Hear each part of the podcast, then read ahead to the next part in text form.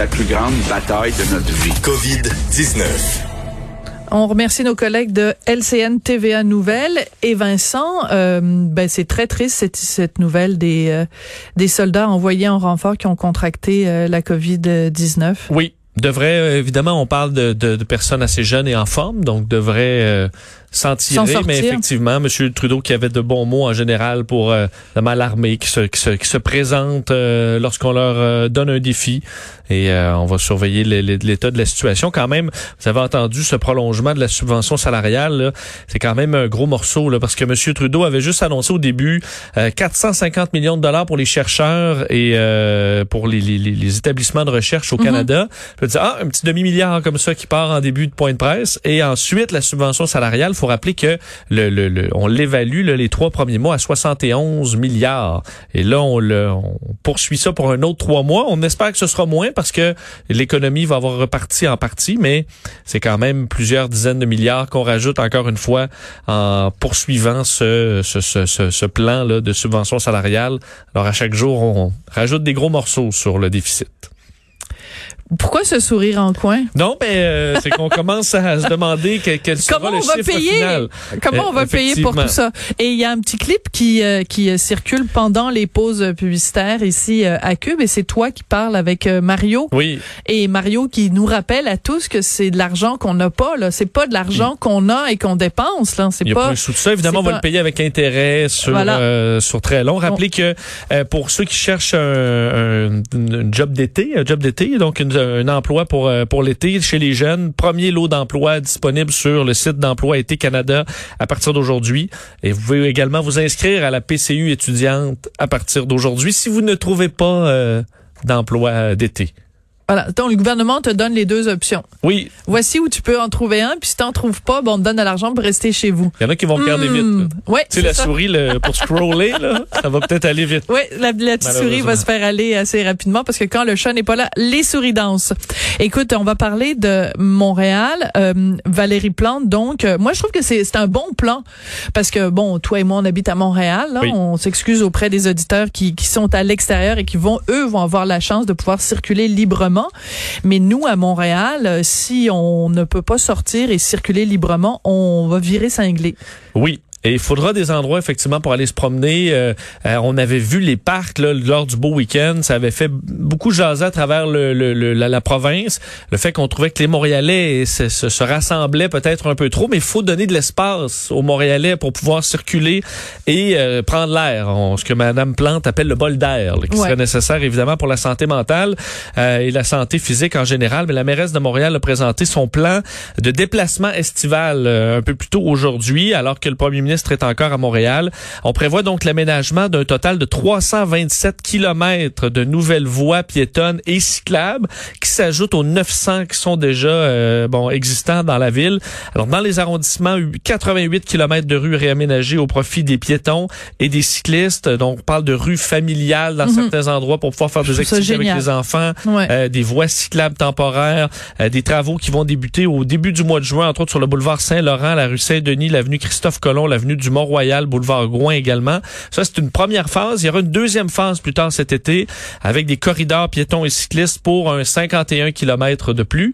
Euh, on sait, on a vu par exemple Sainte-Catherine, il y a une partie qui est déjà ben piétonne depuis quelques jours. Au coin de, quasiment au coin de la rue ici d'ailleurs. Et, ça, c'était déjà le cas là, dans les, euh, années, précédentes. Mm-hmm. Mais on veut éviter que tout le monde, parce que pour ceux qui se promènent sur Sainte-Catherine en été, euh, il y a beaucoup, beaucoup de gens. C'est sûr que là, les commerces sont fermés, mais on veut éviter des attroupements. Alors, faut ouvrir mais beaucoup pour qu'il y ait un vaste choix d'endroits où se promener.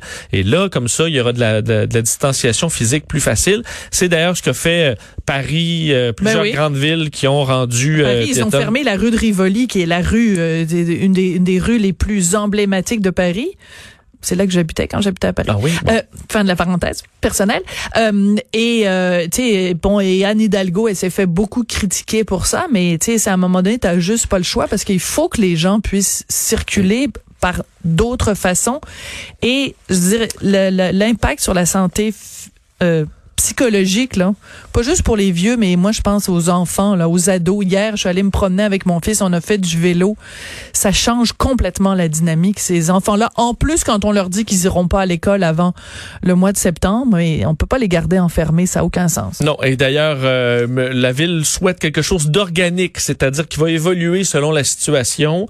Euh, alors, ça pourrait évoluer pendant l'été. Certains arrondissements qui avaient déjà commencé le travail, comme Rosemont, la petite patrie, là, qui fait des milieux de vie un peu partout pour entre autres les activités familiales puissent se faire à l'extérieur, parce que il y en a qui ont des appartements, même pas euh, un balcon. Là. Alors pour une famille, il faut que ça se passe à l'extérieur. Alors faut donner de la place à ces gens-là, et c'est ce que la ville souhaite faire. Ben, en tout cas, moi, je donne un gros 10 sur 10 à Valérie Plante pour ce plan-là.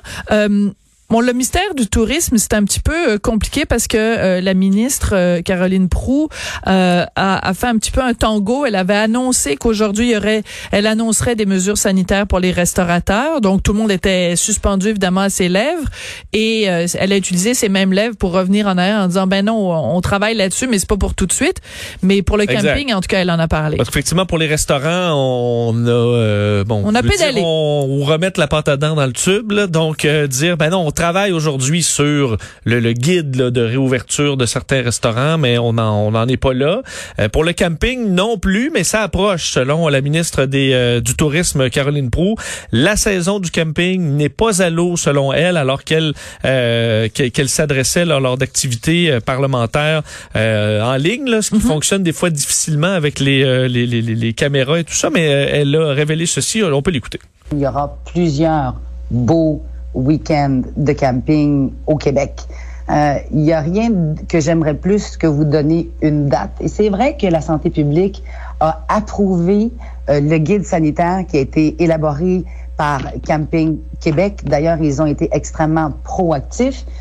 La santé publique a donc autorisé ou approuvé, je devrais dire, euh, leur guide sanitaire. Maintenant, nous attendons, c'est pas une décision gouvernementale, mais bien une décision de la santé publique d'autoriser donc la possibilité de pouvoir s'installer sur les campings. Euh, Monsieur Arruda, questionné par Mario Dubon à LCN, expliquait que, évidemment, euh, il y a eu plusieurs questions par rapport euh, aux régions. Est-ce qu'il y aura des différences entre la région de Montréal et le reste des, des, des régions du Québec, possiblement aussi, par rapport au camping et aux activités estivales. également là-dessus, on apprend que pour plusieurs régions touristiques du Québec, on va se tourner vers leurs propres citoyens dans leur région cette année. alors les campagnes de, de, de, de publicitaires qui normalement se dirigent même à internationales dans bien des cas, ben, vont se tourner vers euh, les régions, euh, bon, elles-mêmes, entre autres Tourisme Bas-Saint-Laurent euh, disait aujourd'hui, on ne leur a jamais vraiment vendu leur propre région. On l'a vendu à tout le monde, sauf à notre monde. Alors là, on va promouvoir les produits locaux, faire des parcours, entre autres, où les commerces sont ouverts. Même chose pour la Côte-Nord, où on, on avait comme plan pour les prochaines années de s'intéresser au, au tourisme locaux, mais que là, c'est un virage qui allait être forcé et, et par la pandémie. Par contre, on soutient que ce sera insuffisant pour sauver ben, l'industrie. Évidemment, en Côte-Nord, on dit on n'est pas assez là pour faire euh, rouler cette économie. Alors, on aura besoin d'aide quand même et on souhaite un déconfinement le plus hâtif possible. Mais vous verrez des publicités de vos propres régions cette année.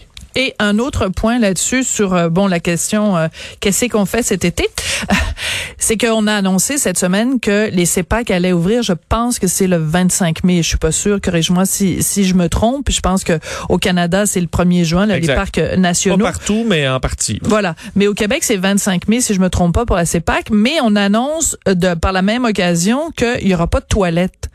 Ben je m'excuse, mais c'est comme dire vous, que vous ouvrez pas les parcs.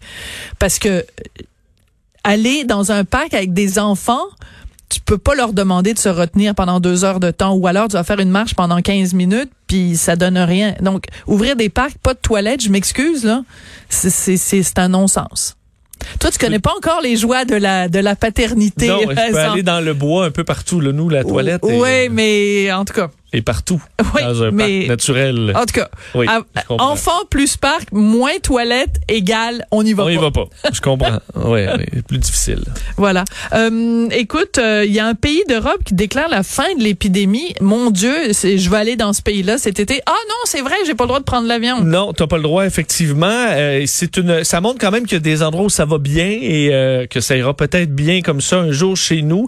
la Slovénie, donc un pays d'Europe qui annonce la fin fin de la pandémie euh, chez eux. Donc, la Slovénie qui a proclamé euh, cette fin sur leur territoire dans les dernières heures, rouvre ses frontières d'ailleurs. Euh, on dit, et c'est la, le, le, le, premier ministre qui disait ceci, aujourd'hui, la Slovénie a la meilleure situation clinique en Europe, ce qui nous permet de mettre fin à l'état épidémique. En fait, le, la Slovénie a été très peu frappée. Hein. Ils ont atteint leur pic de cas le 28 mars dernier pour un total de 1465 cas.